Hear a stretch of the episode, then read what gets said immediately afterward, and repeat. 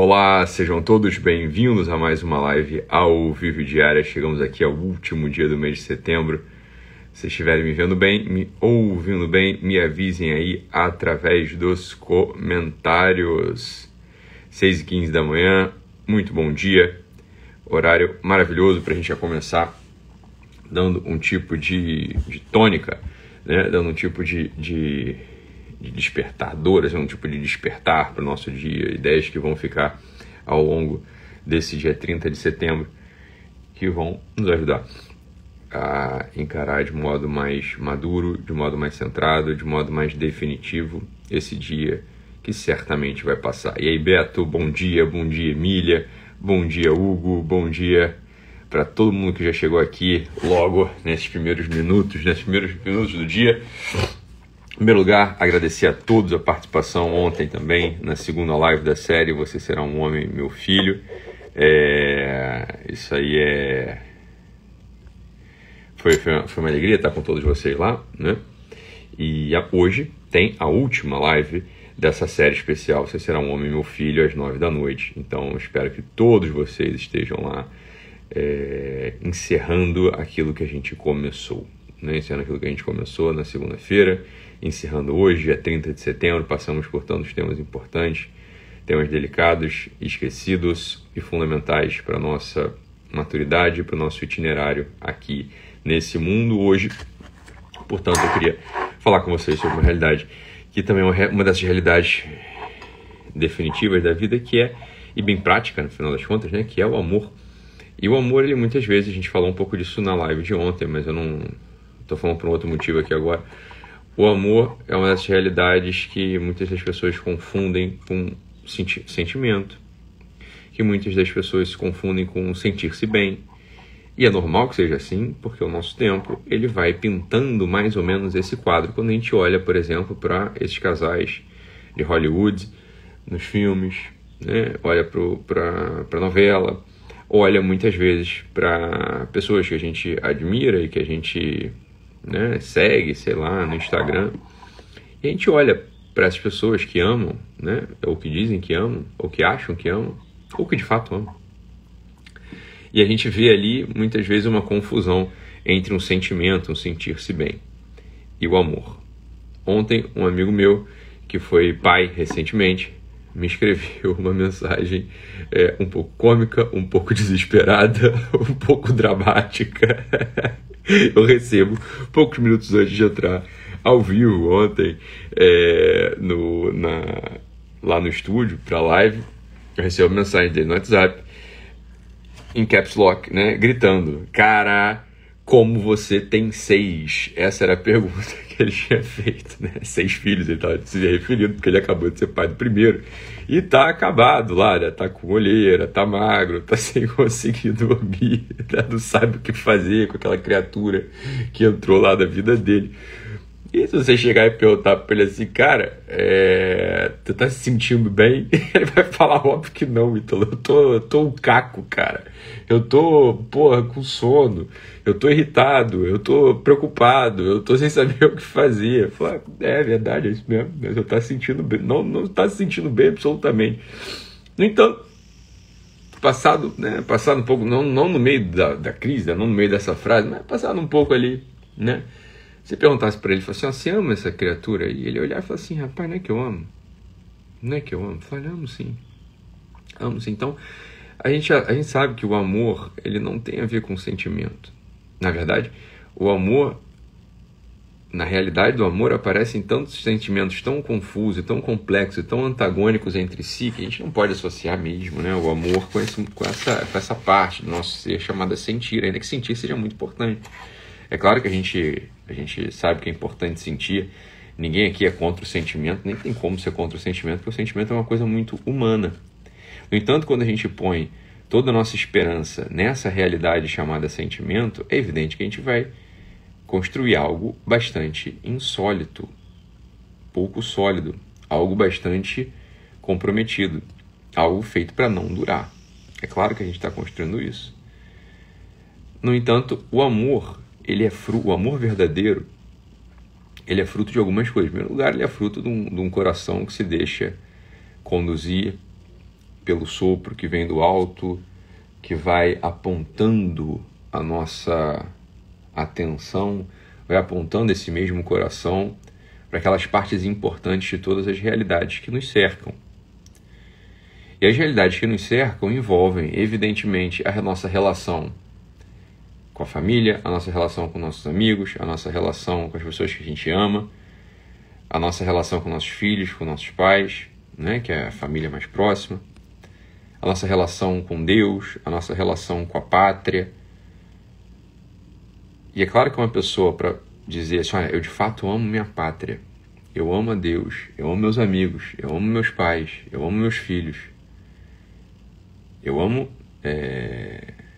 olha, eu amo estudar, eu amo conhecer, eu amo fazer o bem, eu amo ser nobre, eu amo ser leal. Para pessoa poder dizer isso a plenos pulmões e com consistência e desde um lugar sólido, desde um lugar que é a rocha na qual ela vai edificar, sobre a qual ela vai edificar a sua vida, sua biografia, ela precisa conhecer.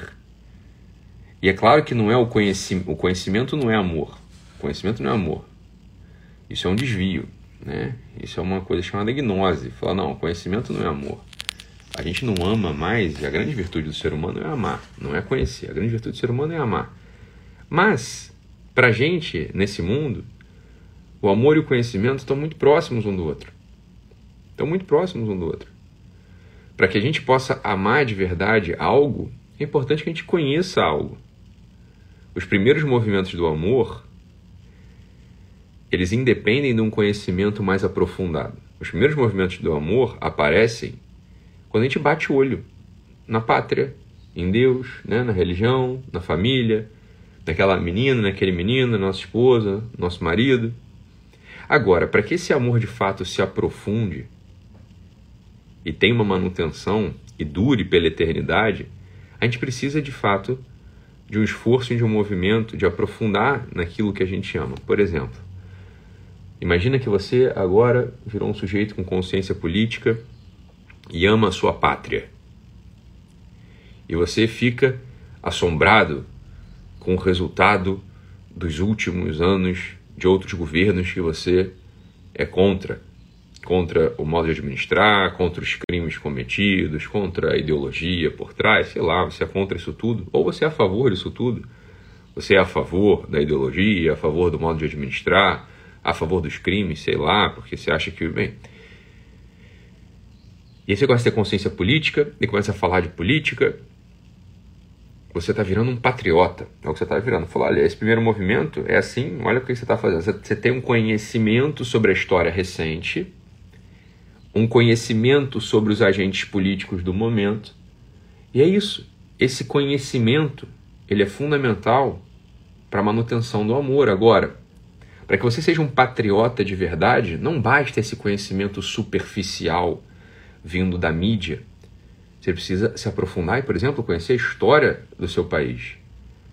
Desde a fundação do descobrimento, aqui no Brasil, no caso, desde o descobrimento, da fundação, a administração pelos portugueses, a disputa com os franceses e holandeses, espanhóis. Olha, depois quem foram os fundadores, se você conhece de fato a história do teu país, você começa a poder virar um patriota de verdade, porque você conhece mais aquilo. A história de um filho, eu amo meu filho. Claro que você ama seu filho, sobretudo porque no início da vida dele, toda a história dele você conhece. Você sabe quem é o pai e a mãe, você sabe como é que ele foi gerado, você sabe é, o esforço que foi para para poder pagar o parto, para poder estar presente lá com a, com a melhor equipe de obstetra e depois arrumar o batizado dele e depois escolher os padrinhos, tudo aquilo que envolve o início da vida infantil está dentro do teu campo de conhecimento. Você conhece tudo aquilo. Ao passo que quando a pessoa vai se desenvolvendo, é necessário um esforço chamado convivência, atenção e convivência para você conhecer a pessoa. No início de um relacionamento amoroso, o sentimento que aparece no teu peito, ele dá conta de fazer com que você esteja conectado naquela pessoa.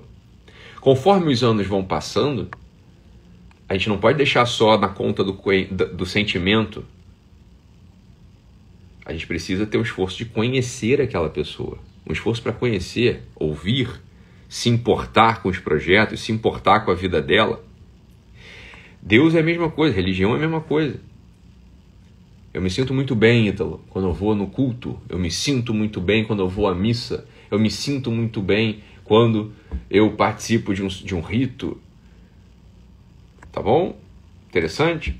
Sentir-se bem, entenda, é um tipo de primavera espiritual que algumas pessoas experimentam, outras não. Acontece que depois da primavera vem o verão, que é um tipo de secura. Uma primeira separação. Falo, olha, a coisa continua expansiva. Você continua querendo ir para cima, feito um fogo. Você continua querendo ir para cima daquilo, querendo consumir aquilo. Mas já tem uma primeira secura. Você repara, olha, eu sou eu e a religião é religião. Eu sou eu e Deus é Deus. Pô, existe uma separação que eu vou precisar, através do meu conhecimento, do meu amor, fazer com que as coisas se unam. É isso que a gente experimenta no verão da vida espiritual. A primavera é sentir-se bem, tudo é fresco, tudo é frescor, né? tudo é esperança, tudo é movimento de, de aquela, daquela alegria mais pueril. E falou, e depois do verão vem o outono, além da secura que se estabeleceu no período do verão, ainda vem um frio. Aqui é uma prova importante para o amor. Só o conhecimento ele dá conta de fazer com que você se sustente ali, porque aqui nesse momento do outono os seus sentimentos eles estão frios. E logo depois vem o inverno, que continua frio, mas já uma umidade volta a te cercar. Perdão. O que que dá conta, por exemplo, de sustentar a gente numa vida de relação com Deus verdadeira, profunda, importante? Olha, esse conhecimento que vai inflamando, que vai alimentando o nosso amor, e esse amor que faz com que a gente deseje conhecer ainda mais a vida daquele que a gente ama.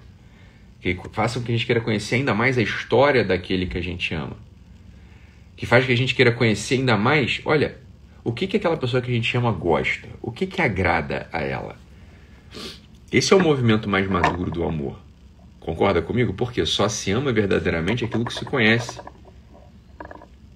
Então, a pessoa, por exemplo, que diz amar a pátria ou ser patriota e não conhece a história da sua nação, ela, ela tem um amor débil. Uma pessoa que diz amar seu filho, seu marido, sua esposa, mas não conhece seus desejos, seus projetos, suas frustrações, seus medos, fala, olha, tem ainda um amor débil.